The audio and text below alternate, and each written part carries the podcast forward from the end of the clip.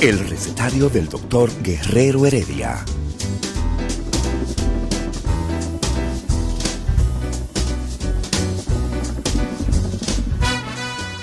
Una respuesta para cada pregunta. Una receta para cada problema. Ven a nuestra propuesta radial, amena, diversa y solidaria. Con alto sentido humano y profesional.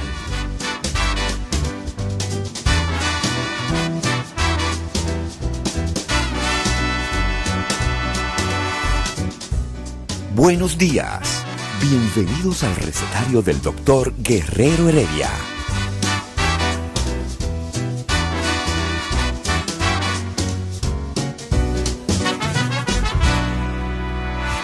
El recetario del doctor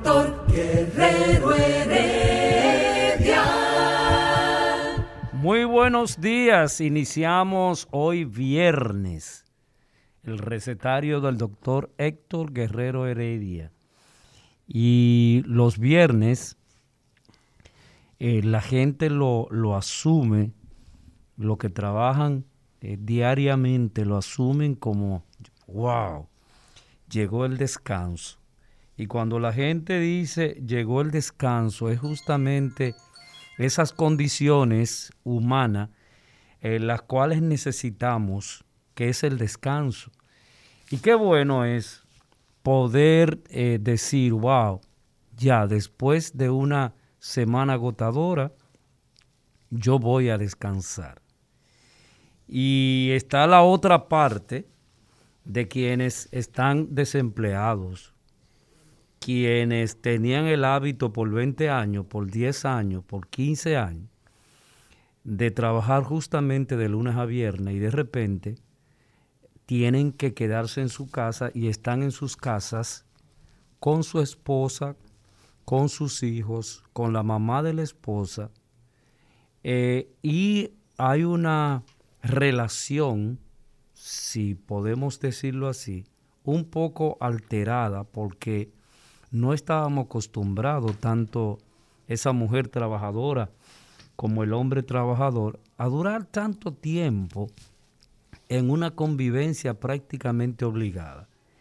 Y justamente ahora que se está hablando de que hay una alteración, hay una, un, yo no quiero emplear la palabra rebrote, sino, este, bueno, empleemos la palabra rebrote, para, para decir de que realmente por el incumplimiento y por muchos factores, en el caso de nosotros los caribeños, por muchos factores, hemos, estamos teniendo de nuevo el que esta, esta, esta enfermedad está produciendo, sigue produciendo el efecto negativo. Y cuando vemos, por ejemplo, espectáculos como el de el que aparece en las redes de, en una comunidad de, Santo Domingo, en donde la policía tratando de ordenar y de proteger la vida de la gente, es agredida, apedrada, y simplemente es la satisfacción eh, de ese joven, que ese joven que ha entendido que son eh, no son vulnerables y que este, este virus no lo puede alcanzar. Y fiesta hoy y mañana gallo. Ese es un, un refrán que usamos los dominicanos o usábamos los dominicanos para referirnos a, esa, a ese comportamiento de, de alegría, de festejo, de que se entiende que no habrá más diciembre, de que este diciembre del 2020, con todo y la pandemia que tenemos, es simple y llanamente no habrá el 21, ni el 22, ni el 30, ni el 40, porque es ahora. Es ahora y solo ahora. Entonces ese comportamiento, Guillermo, el comportamiento de la hora y en este momento nos está llevando justamente al aumento eh, de lo que son los casos del coronavirus. Así es. Eh, bueno, realmente la, la palabra es rebrote. Estuvo bien, bien dicha de tu parte. Eh, y definitivamente en tu comentario, realmente entender, y tú lo entiendes más que yo porque es tu, tu profesión, la el pensamiento humano y sobre todo la idiosincrasia de nuestro pueblo. Eh, uno ve estos videos de los toques de queda, que si la policía, ¿cómo es posible que enfrenten? Y de repente tú encuentras eh, algunas estadísticas de encuestas que hacen. Mucha gente está de acuerdo con mantener el toque de queda, muchas personas están de acuerdo con y otro un grupo. Hay, una, una, parte muy, diría yo que poco pensante. Esto de que, señores, si queremos tener más navidades, estas no van a ser las últimas. Y si queremos tener nuestros familiares con vida, vamos a tener unas navidades en familia. Sabemos claramente que nos gusta eh, juntarnos, brincar. ¿A, quién no le gusta un can, Eladio? Así es. y mira, y, mira a todo el mundo, pero creo que es el momento de pensar. Navidad es tiempo de espera. ¿Mm? Es tiempo de, para los que somos católicos, es tiempo de espera, espera el nacimiento de nuestro Jesús. ¿Ah? Entonces, esa es tiempo de perdonar. Es tiempo de regalar, pero regalar presencia. Eladio, mi papá y mi mamá ya se fueron eh, eh, de esta vida terrenal. Y en un momento determinado, en el último año de, mi papá, que fue el que se fue hace un año, se fue de 83 años, yo estuve con él en, una en las navidades, la última que tuvimos juntos. Ah, que si los regalos que le llevamos. Y él me dice, mi mejor regalo es tu presencia aquí. Así es. Entonces pensemos en eso. Mira, y una cosa que se complica un poco más, que la gente tiene que entenderlo, y es que si alguien de nuestra familia, tu papá, tu mamá, este, realmente fallece en el mes de diciembre, ese es un, acontecimiento que le va a dañar a usted todo lo diciembre que usted va a tener, porque justamente diciembre, que es una época de recordación, regularmente eh, se producen acontecimientos eh, eh, que nosotros sentimos con mayor profundidad porque siempre las estaciones producen cambio del estado de ánimo y si a ese cambio del estado de ánimo está la pérdida de un ser querido, usted será marcado para siempre. Pero bueno, Guillermo. Lidia vía Zoom. Creo que está muteada, Lidia. Buenos días. Muteada significa que no, no, tiene abierto el micrófono. Sí, lo tengo abierto. Ahora sí. Eh, con Lidia también vamos a, conversar acerca de la insuficiencia renal, diálisis y un elemento sumamente importante, cómo alimentarse. Entonces, Lidia, quisiéramos, porque Lidia está acompañada, Lidia, presenta a tu invitada. ¿Y ustedes me escuchan bien? Sí. Perfectamente. Hola, buenos días. Te ves más bonita que aquí porque estás sin mascarilla. Gracias.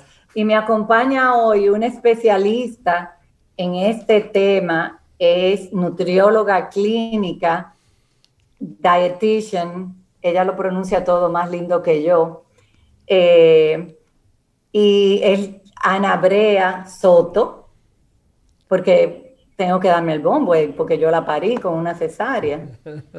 ah, es tu hija.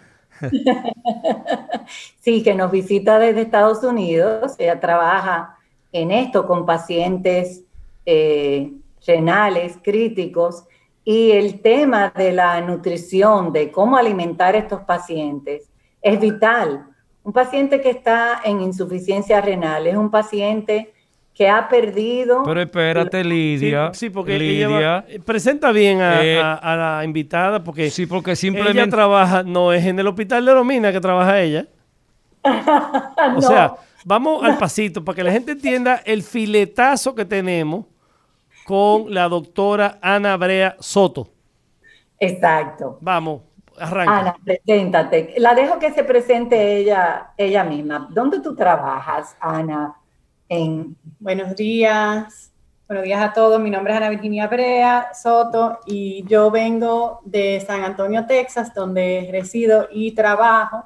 Yo trabajo en una compañía que se llama Fresenius Kidney Care, que es especialista en pacientes con insuficiencia renal. Todos mis pacientes están en diálisis, son dependientes de diálisis o hemodiálisis o diálisis peritoneal. Trabajo en ambos eh, diferentes ámbitos. Eh, trabajo con pacientes que ya tienen Muchos tienen años ya en diálisis y otros van empezando en diálisis y el enfoque mío es en la nutrición clínica. Yo soy registered dietitian eh, y trabajo todo lo ¿Tú eres qué? ¿Tú eres qué? Es, es, es, explain to me very slowly, slowly.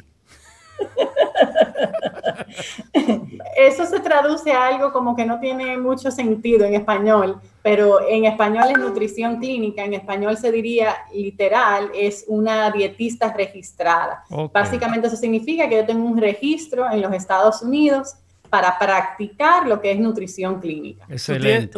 Tú, tienes exequatur para lo que es la nutrición clínica. licencia en este caso. Bueno, licencia también tengo, pero esto, eh, lo que es el registro es algo nacional. La licencia ya, tú sabes que allá se manejan por estados, entonces yo tengo licencia actual en el estado donde resido. Bueno, entremos en materia. ¿Qué es la insuficiencia renal? ¿A qué se refiere esto? ¿Por qué se produce esto? Mira, eh, para decírtelo de una forma muy simple, Básicamente es cuando los riñones ya, muchos de mis pacientes dicen que los riñones se le apagaron. Eh, básicamente es que sus riñones, por muchas veces complicaciones de diabetes que no fue eh, controlada, una hipertensión que no fue controlada, eh, a veces son personas que le dio una infección muy grave, lo cual causó problemas en, su, en sus riñones también que no, como, que, como te digo, se, les apagan o se, o se le duermen, ya no funcionan. Eh, pero la mayoría de mis pacientes que tienen insuficiencia renal, que lo que se llama en inglés end-stage renal disease, que es ya como la insuficiencia renal, como quien dice ya en el último estadio, en el último estadio, eh, son pacientes que tienen complicaciones de otras condiciones que no se controlaban adecuadamente, eh, usualmente hipertensión y diabetes. Eh, también hay eh, pacientes que le dan eh, problemas en los riñones agudos, como le mencioné, que puede ser una infección que le dio muy grave. Hay pacientes también que le dan rara vez por, como quien dice, como una reacción a medicamentos. una intoxicación medicamentosa, una anafilaxis medicamentosa. o em, una eh, sobrecarga de sobre un sobreuso de algún tipo de medicamentos, porque hay algunos medicamentos que son nefrotóxicos. ¿Qué es eso? nefrotóxico quiere decir que dañan el riñón, que son perjudiciales tóxicos para el riñón. Y hay eh, muchos pacientes, por ejemplo, el ibuprofeno. Los pacientes abusan de, de este analgésico que parece algo muy tonto, o sea, me duele la cabeza, me tomo, me tomo un ibuprofen y se acostumbran a estar tomando ibuprofen durante un largo periodo, pero los riñones no les gusta. No les gusta, algunos más, a otros menos.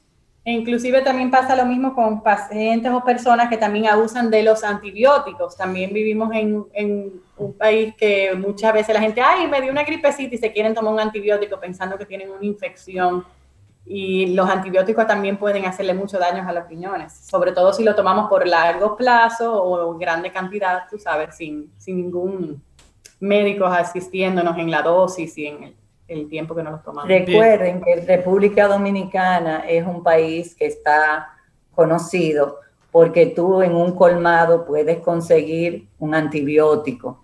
Mm.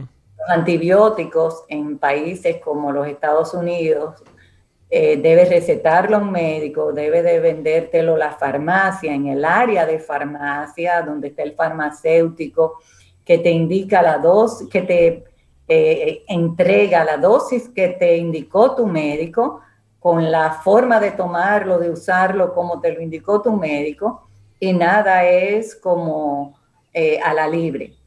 También quiero aclarar, fuera del tema de la insuficiencia renal, que Ana Virginia y yo estamos sin mascarilla porque estamos conviviendo, que era algo que quería decir de cuando ustedes mencionaban de juntarse ahora en Navidad. Si tú estás con tu familia, aún sea un hermano de sangre, de padre y madre, si tú no convives a diario con esa persona, usa tu mascarilla porque tienen riesgo los dos de contagiarse. Tú puedes estar sin mascarilla cuando ya tú sabes que una de las dos personas o las dos personas no están contagiadas, cuando ya tienen varios días de estar juntos, porque si no se corre el riesgo de que se contagien. El COVID también está siendo una causa de insuficiencia renal. Esta infección por virus ha llevado a muchos pacientes a diálisis ha llevado a muchos pacientes a que sus riñones paren de funcionar. Todavía nosotros no hemos visto todas las complicaciones del COVID. Eh, no es solamente que te dé el COVID ahora y que te quedes vivo o que te mueras, es que sufras esta infección y cuáles van a ser las consecuencias el resto de tu vida por haber sido infectado por el COVID. Entonces regresamos al tema de el paciente en insuficiencia renal. Guillermo tiene una pregunta, Lidia. Sí, pero porque Lidia no sé si es porque está por Zoom, que va como una carreta, o sea, increíble. ok. Eh, doctora, disculpa, gracias Lidia por, lo de la aclaración de la mascarilla y no debemos bajar la guardia, señores, tenemos rebrote. Doctora Ana Virginia Brea Soto, eh, en breve, en dos o tres palabras, porque hablamos que em, rápidamente que se apagaron los, riñones. ¿Qué hacen los riñones brevemente y qué es una diálisis? Ok. Para decirte así en breve, como tú dices dos o tres palabras, yo, tú sabes que yo hablo mucho, entonces tú me dices cuando me, cuando me pase de las tres palabras. No, todo lo que necesita hablar. Lo que pasa es que como, arrancaron directamente que es una insuficiencia renal, yo quería retroalimentar a nuestro público radio oyente que, es muy atento a todo. qué sé yo, como, como refrescarle un poquito qué hacen los riñones, porque estamos directamente en el tema de insuficiencia de los riñones. Sí, pero hay una cosa importante, eh, Lidia, Ana, y es que Lidia mencionó que el coronavirus también hace que la gente pueda tener insuficiencia renal. Y este es un dato sumamente importante porque este rebrote, esta pandemia que nosotros estamos viviendo diaria, eh, que estamos viviendo en el mundo, puede afectar a una persona y una persona con diálisis prácticamente es un acercamiento, como diría Lidia, hacia el cielo. O, no estoy en... Hay pacientes que están mucho tiempo en diálisis. Lo que pasa es que el paciente infectado con COVID-19 eh, no solamente corre el riesgo de que se le afecten sus riñones, pero sí, lo que no quiero que quede en la mente de los pacientes es que estar en diálisis es acercarse a la muerte, porque no necesariamente. Y Ana va Buena corrección. Ok. Ana, ¿qué es un paciente? Vamos a hablar, vamos al principio. Entonces, los riñones, básicamente, son como un filtro de nuestro cuerpo. Los riñones son los responsables también de crear la orina. Eh, nosotros eh, tenemos la gran bendición de que nuestros riñones, gracias a Dios, funcionan bien. Y nuestros riñones lo que van haciendo es básicamente filtrando todo lo que cuando llega a cierto nivel en nuestro cuerpo se convierte en tóxico. Por decir, nuestro, nuestros cuerpos necesitan minerales, vitaminas eh, para sobrevivir, para tener energía, para seguir caminando. Cuando nuestros riñones no funcionan, estos minerales se hacen, eh, hay un build-up, o sea, se, se comienzan a, a, acumular. acumular. Entonces, cuando se acumulan, llegan a un nivel donde ya son tóxicos para nuestro cuerpo. Por decir un ejemplo así, el fósforo es algo que nosotros necesitamos para mantener nuestros huesos fuertes, eh, pero cuando los riñones no funcionan, la cantidad de orina que nuestro cuerpo produce baja, al igual que la calidad de nuestra orina baja. Si nosotros tenemos una orina de baja calidad y de baja cantidad, ya no estamos botando o deshaciéndonos de todos los minerales que son tóxicos para nuestro cuerpo. Ajá, no, pero cuando yo sé que, que mi orina eh, es deficiente, ¿Puedo, yo, ¿Puedo yo saberlo o tengo que ir a un laboratorio?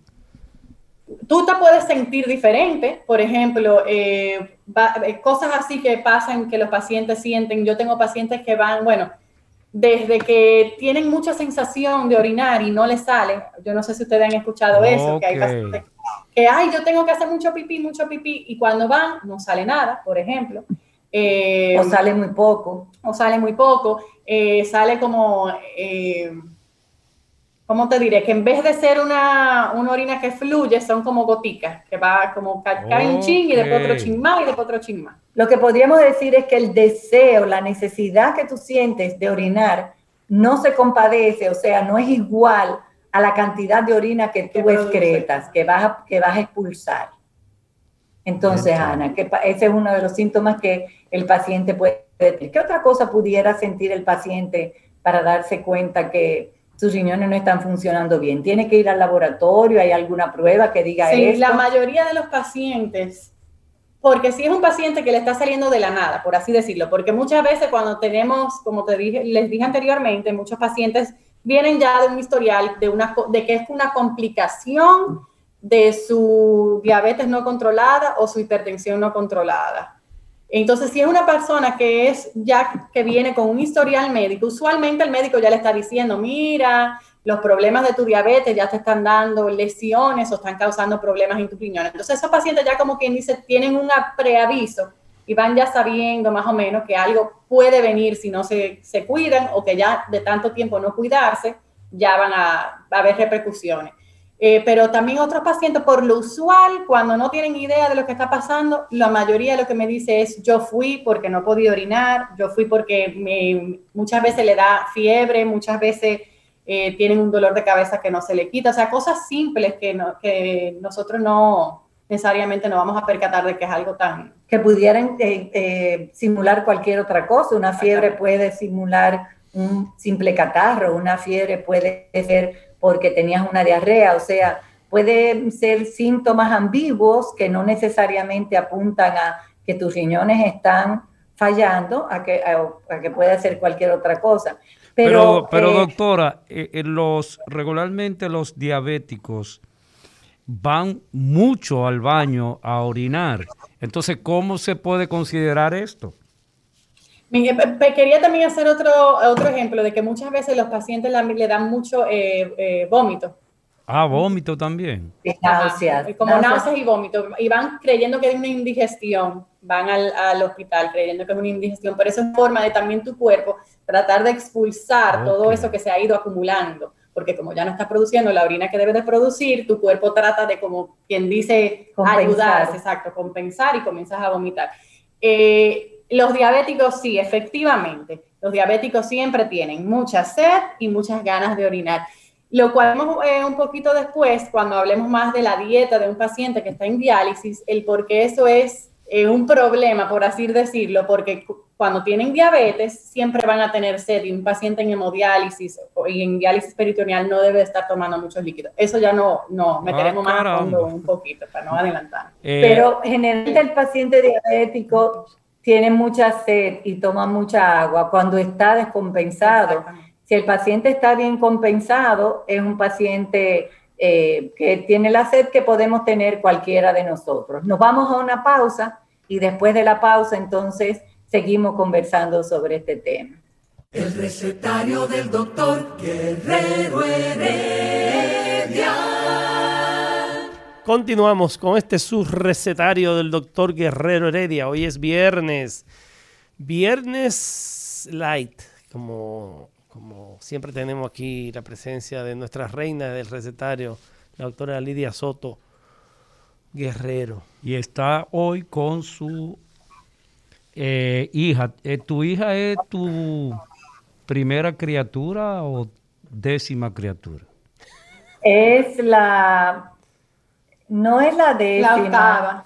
No es la décima. Eh, yo, tengo, yo tengo un primero y ella.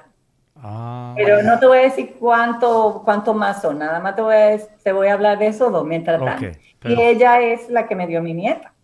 Eh, esa es la que te tiene loca a ti.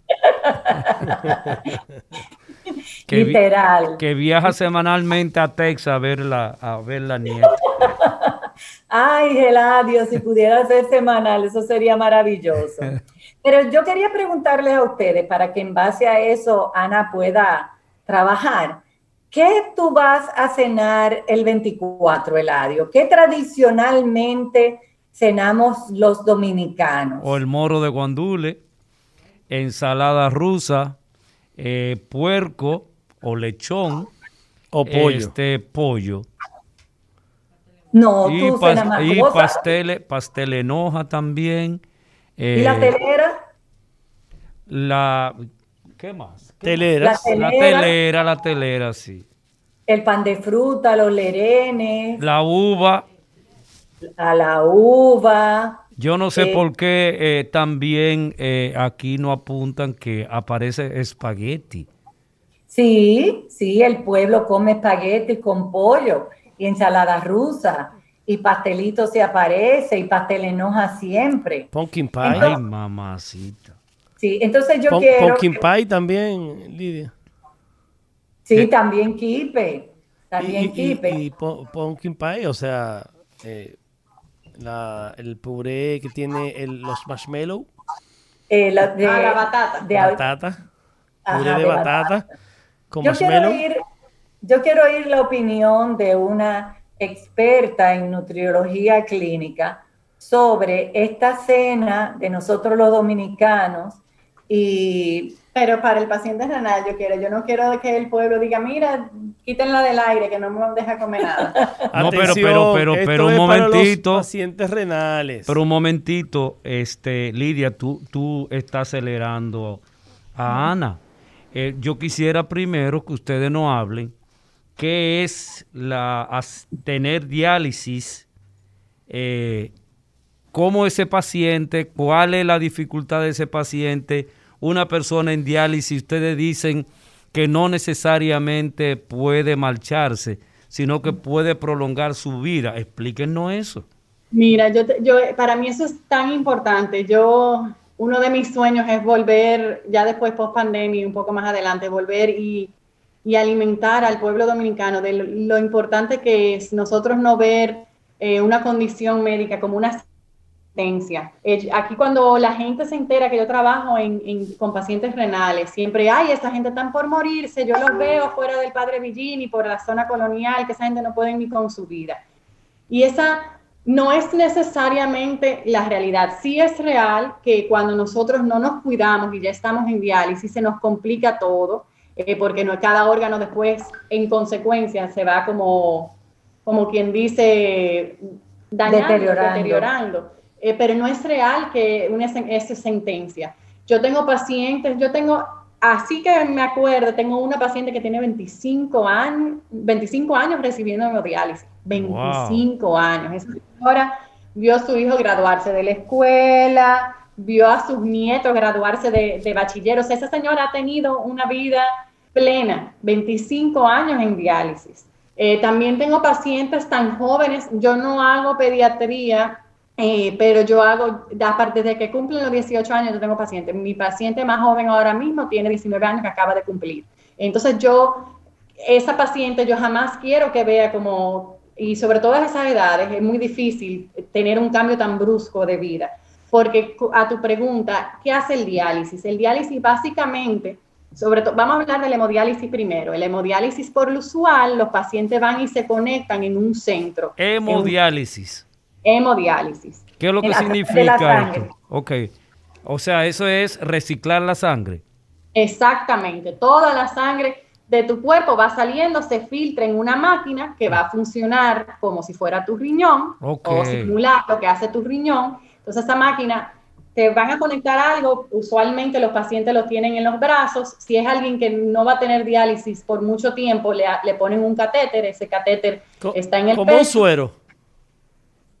No se entendió la pregunta. como un suero, y disculpa que te interrumpa, Ana. Eh, bueno, es como si fuera un suero, pero es algo, eh, es como si fuera un plástico que tú tienes, como más yo lo, yo lo vería como cuando te ponen un, un port, ¿cómo se dice eso? Un puerto. Un puerto como para tú recibir tratamiento de quimio o algo así, por ejemplo. Porque un suero es fácil de quitarte y te lo puede quitar hasta fuera de un hospital. El catéter, como va directo a tu corazón, es un proceso eh, quirúrgico fácil, pero eh, en un hospital donde te lo tienen que poner, porque es un catéter que está directo, o sea, en el corazón, o sea, hay que cuidarse eso. Discúlpame, Ana, entonces la hemodiálisis, el catéter ese que se conecta, ¿tiene una entrada y una salida? Sí, tiene, tiene dos... Eh, dos, dos, puertos. Dos puertos. Uno para la entrada, se recircula y, la salida, ¿no? Porque están cambiando la sangre. Exacto. Igual el que es en el brazo, el acceso permanente, que son muchas veces, eh, no sé qué tan común son los, los, si aquí se usa más la fístula o... Aquí se usa mucho la fístula. Eh, porque hay pacientes que también, dependiendo de cuándo se pusieron su acceso en el brazo, mucha gente dice que parece como una serpiente por debajo de la piel, porque tú ves una forma, porque tú ves como el tubo, porque muchas veces es algo plástico eh, de mentira, o sea, algo que te han colocado allá adentro para conectar una vena y una arteria. Eh, también se usa algo ya que tiene menos años, que es más natural y te igual te, te conectan para que tú puedas tener igual una entrada y una salida, por donde sale tu sangre y por donde...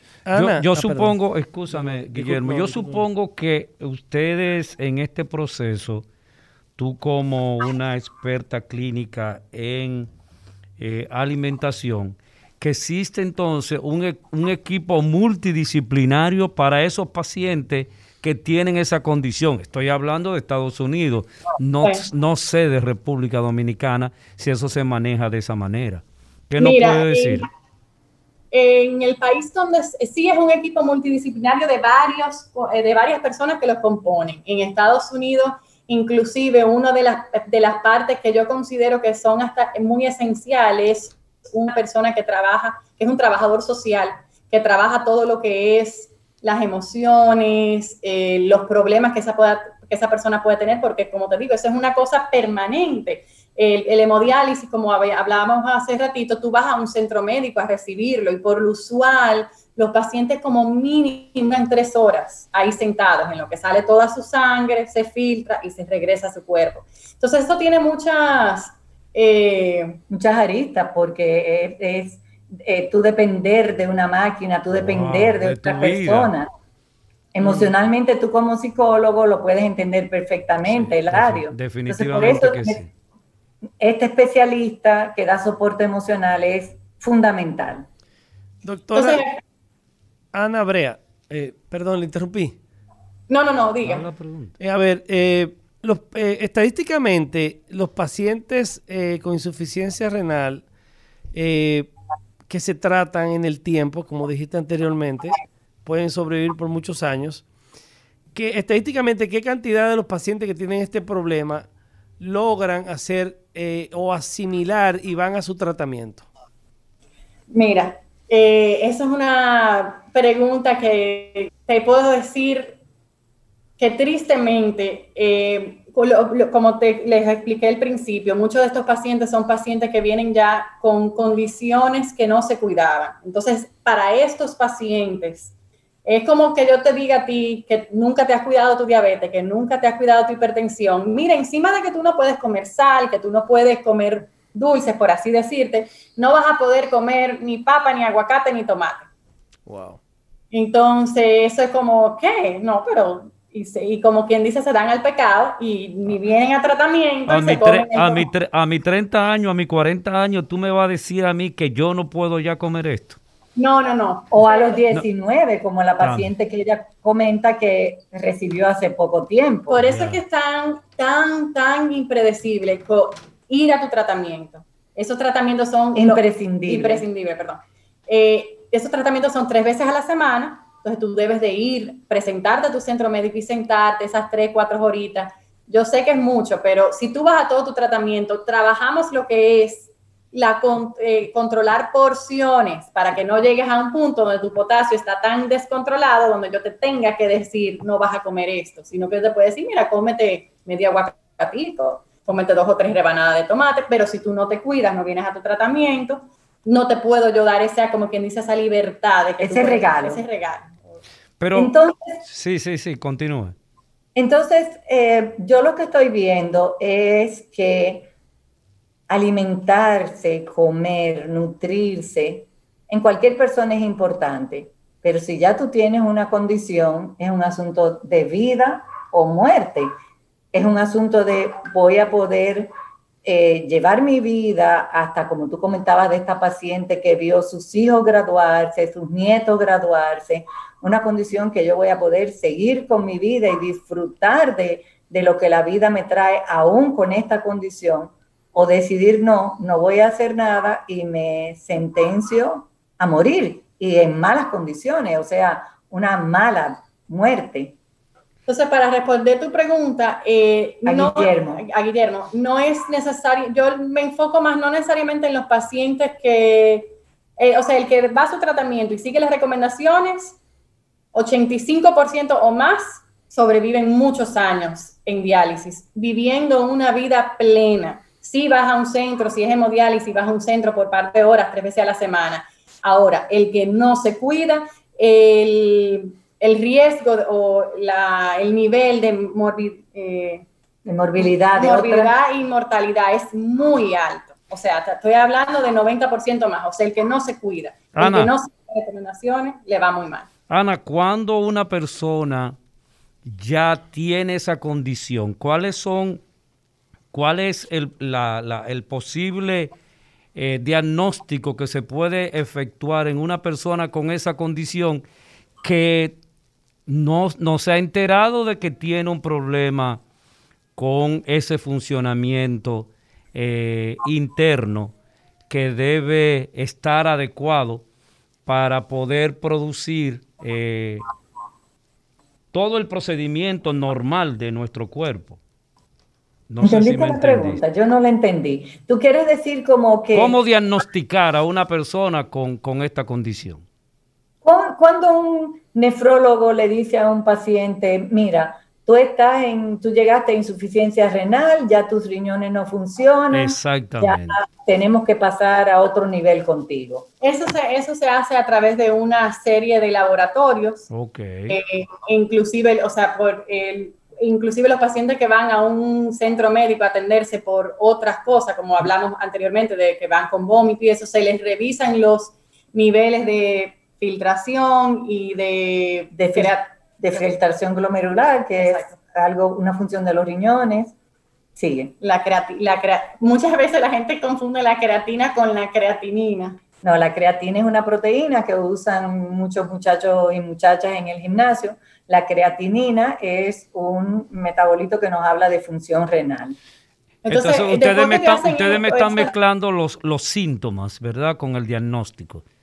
Continuamos. No, te, estamos diciendo los exámenes de laboratorio que le van a dar la orientación al médico nefrólogo, al especialista renal de riñón, cuáles son las, los números que él va a interpretar para decir, tú estás en insuficiencia renal. Porque lo que pasa es que la, la, enfermedad de los riñones tiene diferentes etapas, ¿verdad? Entonces vamos de la 1 a la 5 y entonces dependiendo de dónde tú estés, entonces tú, ok, tú puedes eh, vivir tu vida sin necesitar diálisis, tomando ciertas precauciones, muchas veces a los pacientes le bajan el nivel de proteína que deben de comer, eh, obviamente te controlan la sal, diferentes cosas. Ya cuando tú llegas a un cierto nivel de por decir, esos laboratorios que estábamos hablando te dicen el porcentaje de función que tienen el riñón, ¿verdad?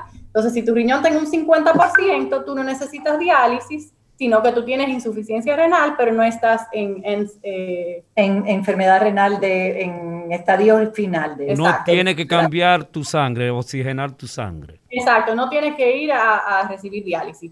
Cuando ya tú tienes un 12% o menos, entonces ya ahí tú pasas a lo que es end-stage renal disease y ya tienes la necesidad de, estar en diálisis. Enfermedad renal en estadio Con el permiso de nuestra invitada, tenemos que hacer una pausa. Isidro. El recetario del doctor Guerrero Heredia. Regresamos al recetario del doctor Héctor Guerrera, Guerrero Heredia. Guerrera es, Lidia, que aparte de que su apellido Guerrero, ella es una guerrera. Pero entonces todos ustedes son médicos. ¿Cuántos médicos hay en esa familia? está muteado. Que está, el micrófono lo tiene apagado. Este, bueno, eh, estamos hablando con eh, Lidia Soto eh, y también con Ana Brea Soto, quien es médico igual que Lidia y estamos hablando con el tema insuficiencia renal, diálisis y cómo alimentarse, que es esta parte que nosotros vamos a analizar.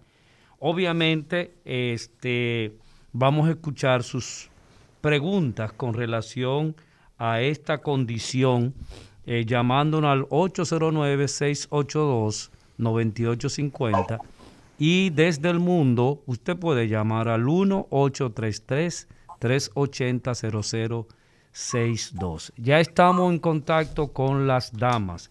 Y yo quisiera preguntarle entonces, una persona en diálisis eh, por un problema de su riñón, ¿cuál es la alimentación moderna, adecuada, eh, de primer mundo que nosotros podemos usar aquí en este tercer mundo? Ay, no, no me digas así de que no, no digo así. Eh, no, a ella no le gusta. Un país en vía de desarrollo. Ah, ok, en este país en vía de desarrollo, desde que yo nací me están diciendo eso. Pero bueno, te escuchamos.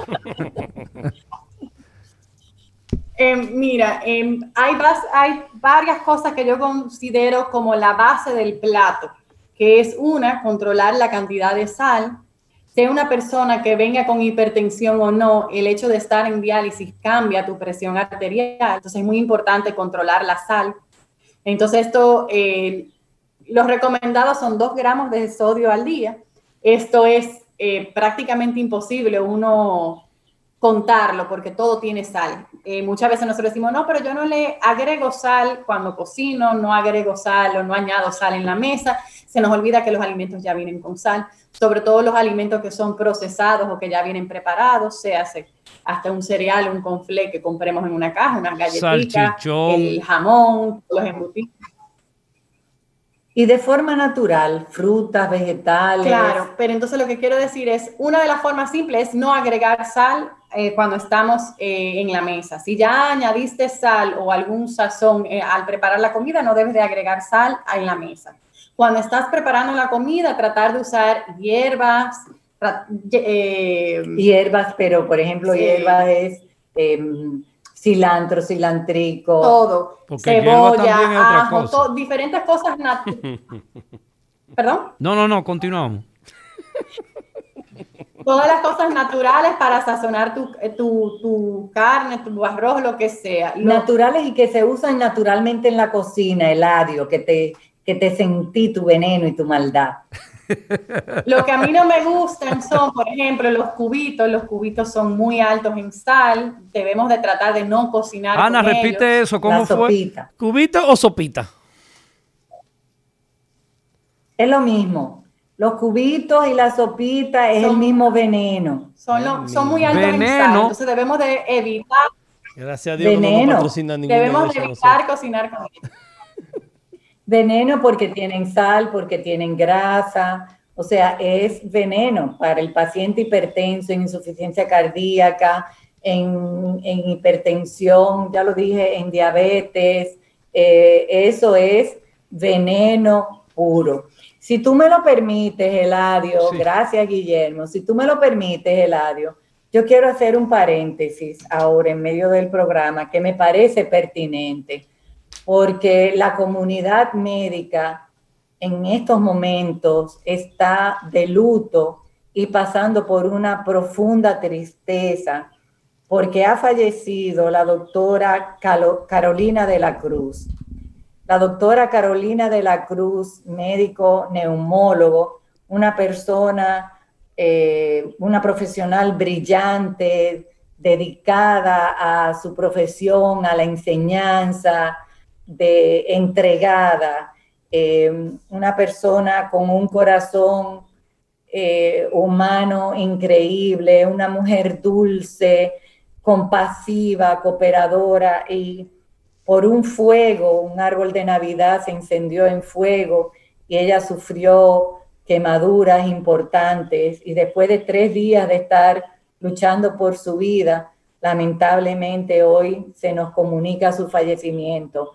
El recetario del doctor Guerrero Heredia y todos sus integrantes quieren unirse al dolor de, de su padre, el doctor Eros de la Cruz, y a su madre, doña Ana Olivier, el doctor Eros de la Cruz es una persona también muy querida en la comunidad médica y es una muerte que enlutece a, la familia médica dominicana. La receta médica se une a este dolor. El recetario se une. ¿Perdón? El recetario se une a esta pérdida. El recetario del doctor Guerrero Heredia se une a esta pérdida. También un fuerte abrazo a nuestro queridísimo amigo, el doctor Jorge Marte, quien por años Carolina trabajó primero como su asistente, su mano derecha, eh, y cuando tú pierdes una persona que ha estado trabajando contigo por mucho tiempo, más siendo Carolina un ser humano tan especial, eh, son momentos muy difíciles. A nuestro gran amigo Jorge Marte, un gran abrazo. Al doctor Eros de la Cruz y a su esposa, doña Ada Oliver, que sepan que nuestros corazones y nuestras oraciones están con ellos. yo no sé qué fue lo que yo dije, que Ana Virginia me dijo que tenía que decir recetario del doctor Héctor Guerrero Heredia, pero eh, cuando tú estás eh, realmente atribulada, son se entiende, eso, Lidia. Se entiende eso. Seguimos entonces con la insuficiencia renal, la diálisis, la alimentación y el pueblo, eh, ahí Eladio, que tú lo tienes, si tienen alguna pregunta. Sí, pero antes de eso a mí me gustaría, eh, Ana, ¿qué, ¿qué puede desayunar una persona con esa condición? Oh, que por ejemplo aquí que desayunaríamos, eh, puede desayunar huevo, el huevo es excelente, inclusive eh, un paciente que está en diálisis necesita proteína adicional, el huevo es de la forma más fácil de tener esa, esa extra o esa eh, proteína añadida. Pero no solamente... víveres puede comer, de preferencia no el plátano, porque ya hablaremos un poco más, pero el plátano es alto en potasio eh, los pacientes con insuficiencia renal tienen problemas que les sube mucho el potasio. Un potasio alto puede causar problemas cardíacos. Entonces, eh, de preferencia víveres que no sean el plátano, por ejemplo. Yautía, ñame, yuca, auyama. Yuca. yuca, puede comer yuca. Pero poco, pero sí puede. Yautía, ñame y auyama serían los ideales. Em, y entonces, eh, como, como decía el huevo, frutas también, el que, el que le gusta comerse su yogur también puede yogur, pueden avena, si es una avena que tú cocinas, eh, no, no, una avena instantánea, una harina del negrito, una maicena. Todo eso son cosas que aquí en República Dominicana se consiguen fáciles. Y yo quería decir que el huevo es una proteína natural, que no es cara como otras proteínas, es un, digamos que es menos cara. que es menos cara, es, un, es, un, es una nutrición bastante completa, es un alimento que tiene eh, muchos nutrientes. Entonces, no vamos a descartarlo para preferir cosas artificiales. Lidia, vamos a escuchar eh, una de las preguntas de nuestros oyentes. Buenos días. Excelente. Sí, buenos días. Me hablan del rumbo de la tarde. ¿Perdón? Me hablan del rumbo de la tarde. No, le hablábamos porque estamos en la mañana. Le hablamos del recetario.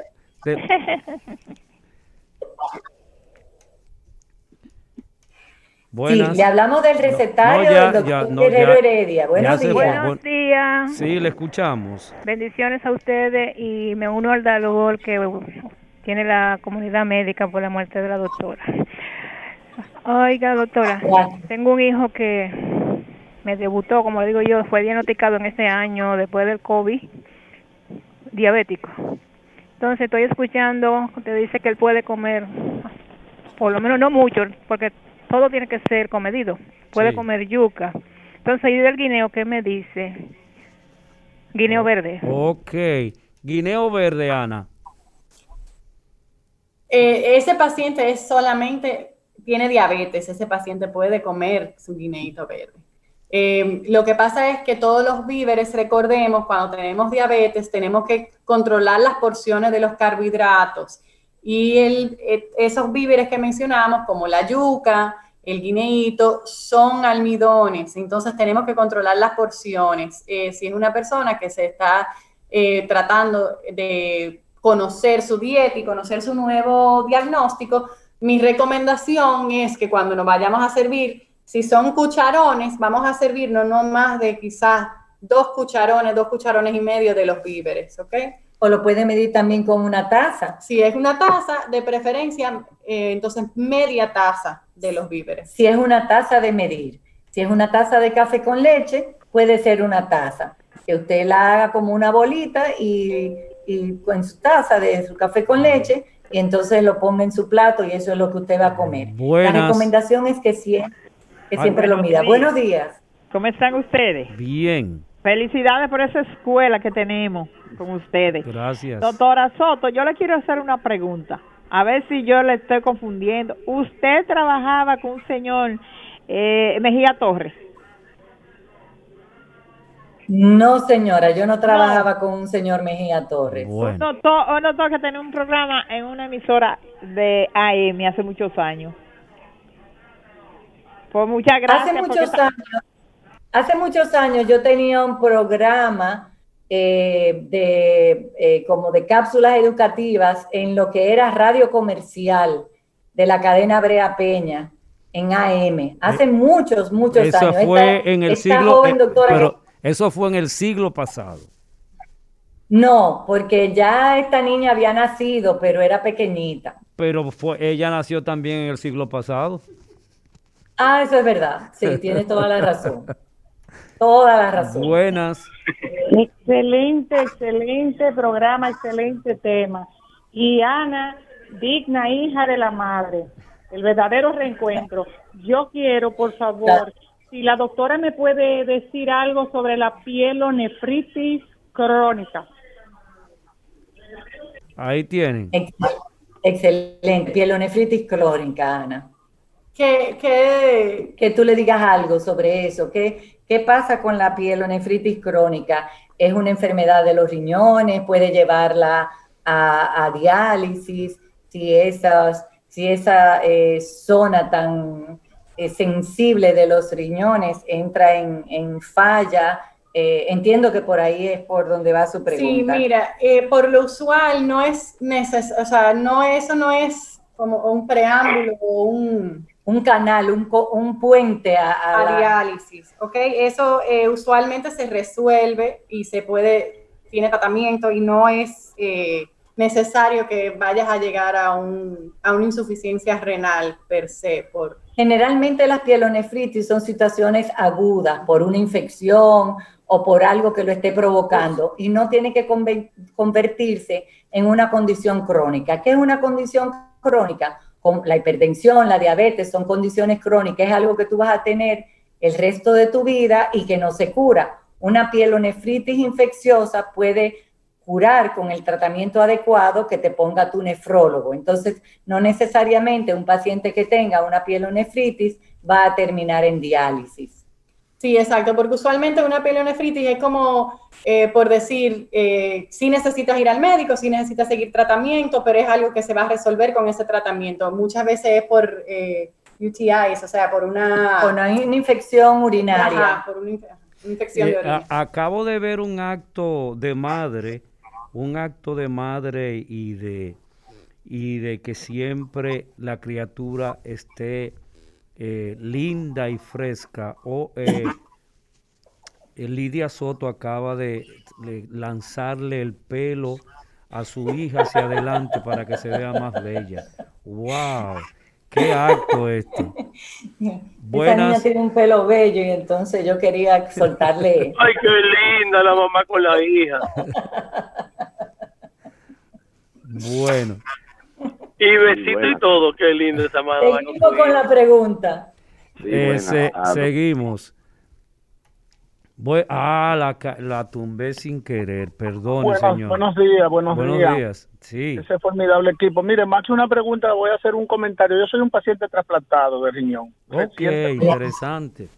Tengo cinco meses que me trasplanté en la Plaza de la Salud, pero yo duré 18 años con una megalonefritis en tratamiento con, con el que yo considero una eminencia aquí del nefrólogo, el doctor José Joaquín, eh, perdón, el doctor eh, José Juan Castillo. Castillo, José Juan Castillo, exacto.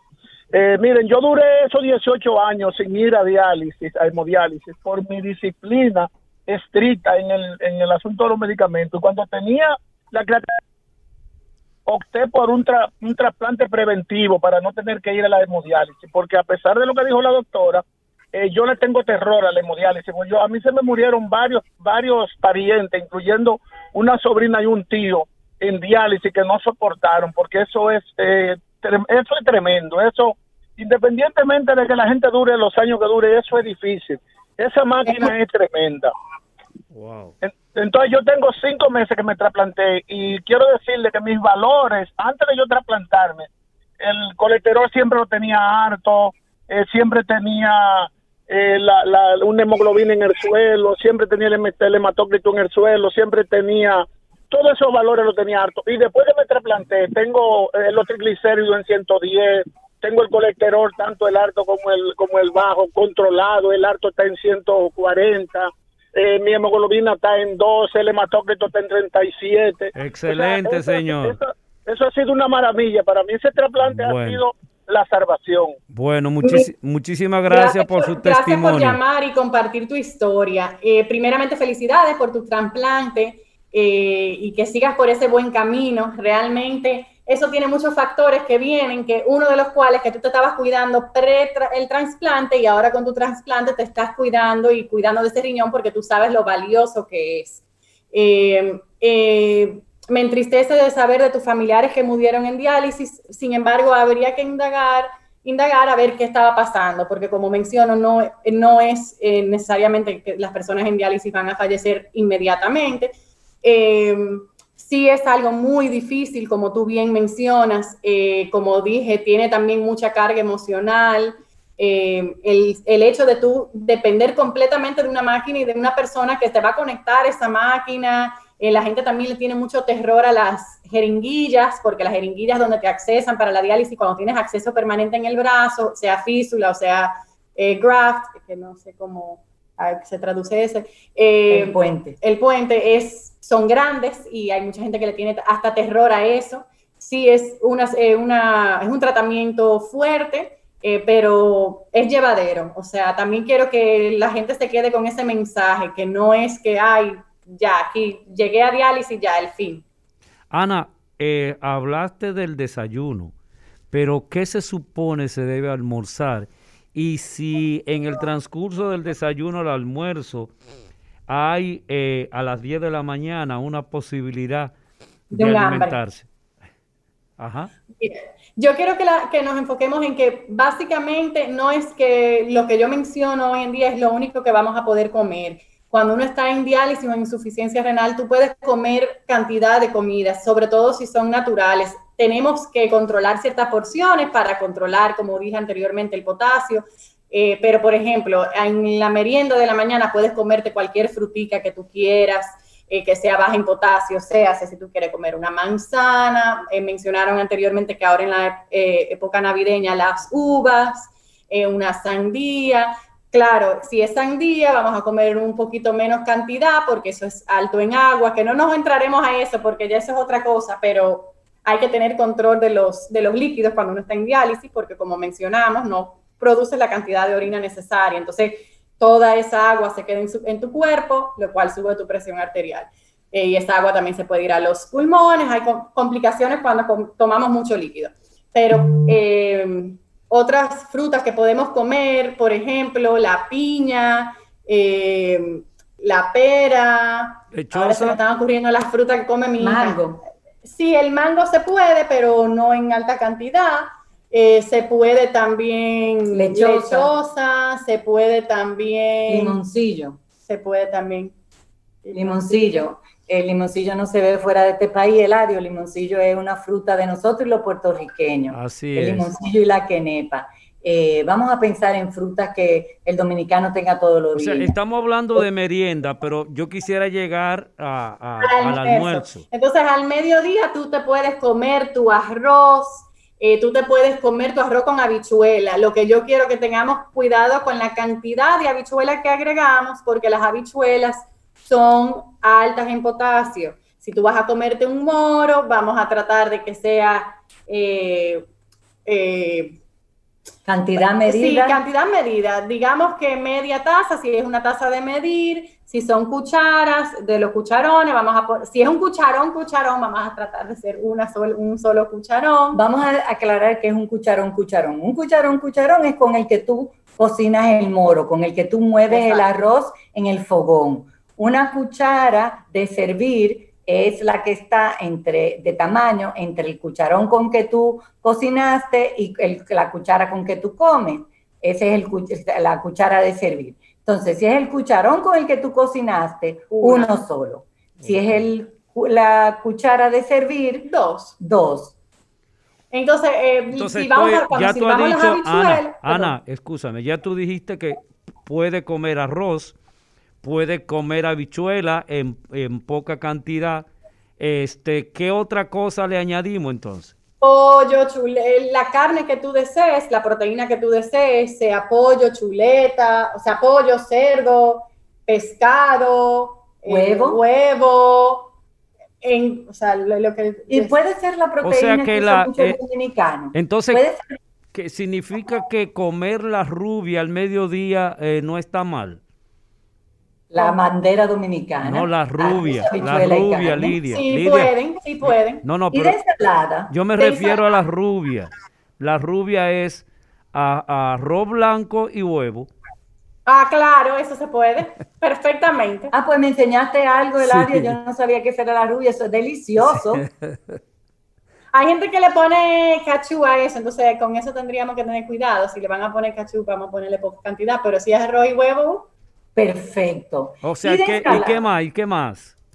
De ensalada, por ejemplo, mencionaste anteriormente la ensalada rusa. Si vas a comer ensalada rusa, la papa es alta en potasio. Entonces, cuando comemos en una ensalada rusa, por decir, con un arroz que ya tiene habichuela, tenemos que tener mucho cuidado con las porciones porque ya estamos mezclando dos comidas altas en potasio, la papa y la habichuela.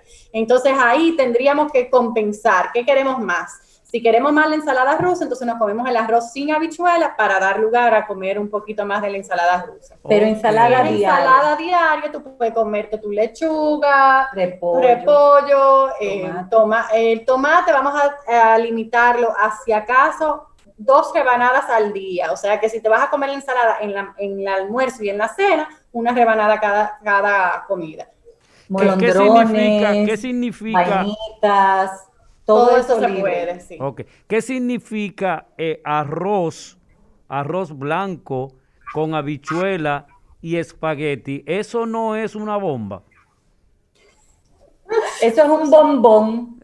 Sobre todo para una persona que tiene diabetes, tenemos que tener mucho cuidado porque son dos comidas con mucho almidón, el espagueti y la, y la bichuela y el arroz, ambas, o sea, las tres, perdón, no ambos, las tres cosas tienen mucho, mucho carbohidrato. Entonces tenemos que tener mucho cuidado con las porciones cuando hacemos algo así. Y por ejemplo, el, el espagueti, el dominicano lo hace con salsa de tomate, que también eso hay que medirlo. Nos vamos a una pausa y continuamos con sus preguntas luego.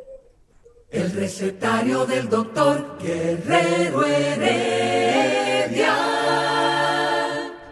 Regresamos al recetario del doctor Héctor Guerrero Heredia y en esta mañana estamos conversando con las doctoras eh, enlazada genéticamente eh, Lidia Soto y Ana Brea Soto y estamos conversando con ella acerca de la insuficiencia renal, diálisis y cómo alimentarse. Y entonces ya eh, Ana nos ha señalado, que es la especialista en esta área de la alimentación, nos ha señalado dos fases eh, de cómo alimentarnos de manera sana y cómo ah, hacer el proceso eh, de salud que no nos afecte, que no afecte nuestro riñón.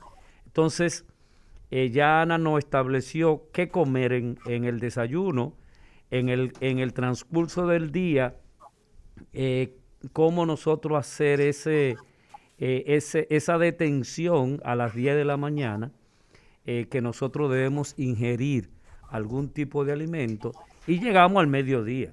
Y entonces ella nos está explicando qué nosotros podemos comer al mediodía o estas personas pueden comer al mediodía que no le va a hacer daño y su riñón seguirá funcionando. Eh, le escuchamos, doctoras. Yo iba también a mencionar que la cena, porque se puede muchas veces, lo que hacemos en la cena espérese, Ana, Ana, usted se, se metió para la cena inmediatamente. Pero en el transcurso del mediodía, ¿verdad? Ya almorzamos al mediodía. Eh, debemos, podemos nosotros eh, añadir algo más después del almuerzo. En ese momento podemos tomar café, podemos tomar té, podemos eh, comer algún tipo de, de alimento dulce, un flan, una, algo parecido. Mira, eh, puedes tomar, pueden tomar café o pueden tomar té. Eh, como mencioné anteriormente, es muy, es esencial mantener la cantidad de líquidos diarios controladas, porque como mencioné, eh, las personas en insuficiencia renal producen menos cantidad y menos, menos cantidad de orina, entonces es necesario limitar lo que ingerimos. de preferencia, y suena como una locura, eh, son 32 onzas o 40 onzas al día que vamos a consumir. Para darte una idea, un vasito de, desechable, usualmente de tamaño mediano, son como de 7 o 8 onzas. Vamos a tomarnos 5 eh, de esos al día, si son de 8 onzas. A través del día se van a hacer todos nuestros líquidos. Entonces, sí puedes tomar café, sí puedes tomar té, pero tienes que controlar la cantidad de líquidos que estás tomando durante el día. O sea que el café o el té que tome debe eh, sumarse a la cantidad de líquidos. Por supuesto, todo, inclusive comidas que son líquidas. Por eso mencioné cuando hablamos de la sandía que sí, la sandía es una comida o una fruta que no es alta en potasio, no tenemos que preocuparnos por los minerales que contiene, pero sí por la cantidad de agua que contiene. Entonces, la sandía debe ser media taza de medir lo que servimos porque contiene mucho líquido. entonces, por ejemplo, entonces, entonces, Ana, el sancocho está prohibido para esta persona. Pueden comer sancocho, pero yo siempre le digo que en vez de, mire, y a, veces uno lo que hace, lo que caen mal en una fiesta, que están nada más sacando el arroz y la carnita y eso, esos son mis pacientes renales, que tienen que estar sacando todo el caldo, mientras menos caldo se comen mejor. Les saquen lo bueno al caldo. O sea, los víveres, las, carnes. La parte sólida. Las partes sólidas. Eh, las meriendas, por ejemplo, eh, de preferencia que no sean líquidas, o sea, que no vamos la a merienda, La, la merienda de la tarde, o sea, ya almorzamos como a las 4 de la tarde o 5 de la tarde, estilo ingleses, nos sentamos. ¿Qué debemos? de merienda yo preferiría que no, nos mantuviéramos lejos de cosas como gelatinas, eh, porque la gelatina es líquida. Eh, podemos merendar, si vas a merendarte un cafecito, y usualmente vienen unas galletas con el café, vamos a limitar la cantidad, si acaso una galletica, dos galletitas. Tú mencionaste un dulcito, si te vas a sentar a comer un dulce. Un flan, mencionó Eladio. Bueno, el flan, mira, eh, digamos que tú te vas a servir como el como dos de Dominique. Exacto, como dos de Dominique. El grosor, el grosor de tu ración de flan heladio tiene que ser como si tú pusieras tus dos dedos meñique uno al lado de otro y ese es el grosor de la lasca de, de flan que tú te vas a servir y que tienes permitido comer a nivel saludable. Okay. Porque recuerda que tú tienes otros carbohidratos que ya vienes comiendo también. Ana, llegamos a la cena.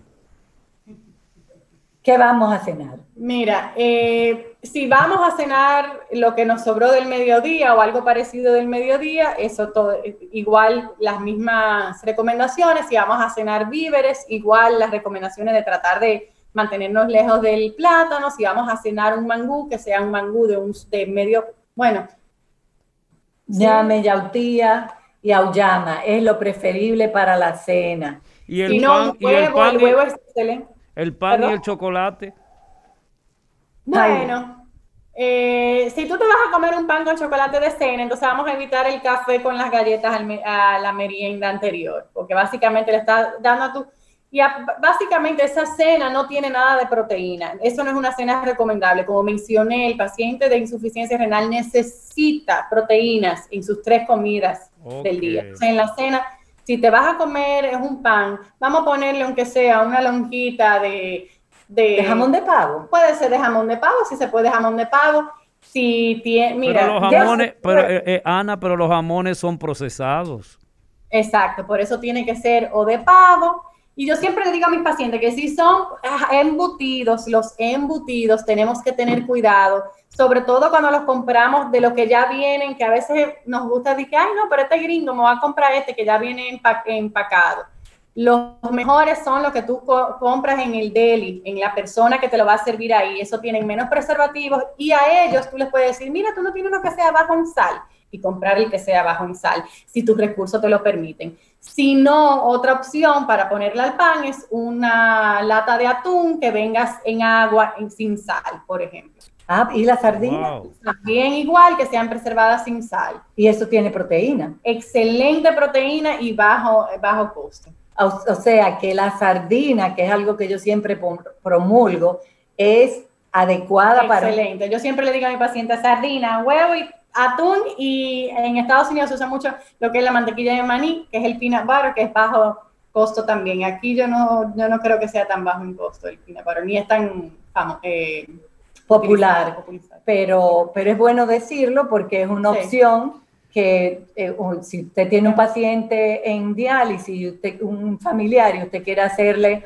un regalo ahora en Navidad, regálele un frasco de mantequilla de maní que lo venden en los supermercados y así le dando una nueva opción de alimentación. Ana, ¿a qué hora se debe producir la cena eh, para este tipo de pacientes? ¿A las 9 de la noche, a las 10 de la noche, a las 6? ¿A qué hora? Eso dependería de la hora que tú te duermas. Mi recomendación es que tú no cenes después de, o sea, que tú no cenes que no te duermas, no te acuestas hasta después, dos horas después de tu comer. Ah, Perdón. Si es un paciente que tiene diabetes y que debe de comer algo antes de dormir, porque muchas veces tenemos pacientes que su glucosa sube y baja durante la noche y en los pacientes diabéticos es, recomendado que coman algo justo antes de dormirse. A esos pacientes yo le diría que se tomen cuatro onzas, mi, mi bebida de elección de preferencia es la leche. Eh, aunque la leche es alta en fósforo, si no vamos a tomar leche ni muchos lácteos durante el día, te puedes tomar una leche, eh, cuatro onzas de leche en la noche, que eso tiene carbohidratos y proteínas excelente. Bueno. ¿Y el fósforo qué tiene que ver con, esto de...? Eso ya lo dejaremos para otro momento, que yo creo que estamos cortos de tiempo, pero después hablamos de ah, los... Queremos darle la gracia a Ana Brea Soto, eh, quien es médico nutricionista, residente en Texas y que ha colaborado con nosotros junto a su madre la doctora Lidia Soto. A las, a las dos queremos eh, decirle felicidades de antemano y este que vuelve y regrese Ana Brea para orientarnos más acerca de la alimentación y qué debemos hacer eh, para nosotros estar sanos realmente. Eh, eso ha sido todo por esta semana aquí en el recetario. Lidia, despide el programa. Por favor, cuídense mucho en estas navidades, cuídense mucho de lo que normalmente debemos de cuidarnos, del alcohol, del tránsito, de las atragantadas, pero en este año en especial también cuidémonos del COVID. Los queremos mucho, te quiero mucho, Eladio, gracias. Gracias, Olga, Isidro, Ismael, y nos seguimos viendo. Un abrazo. El recetario del doctor Guerrero Heredia.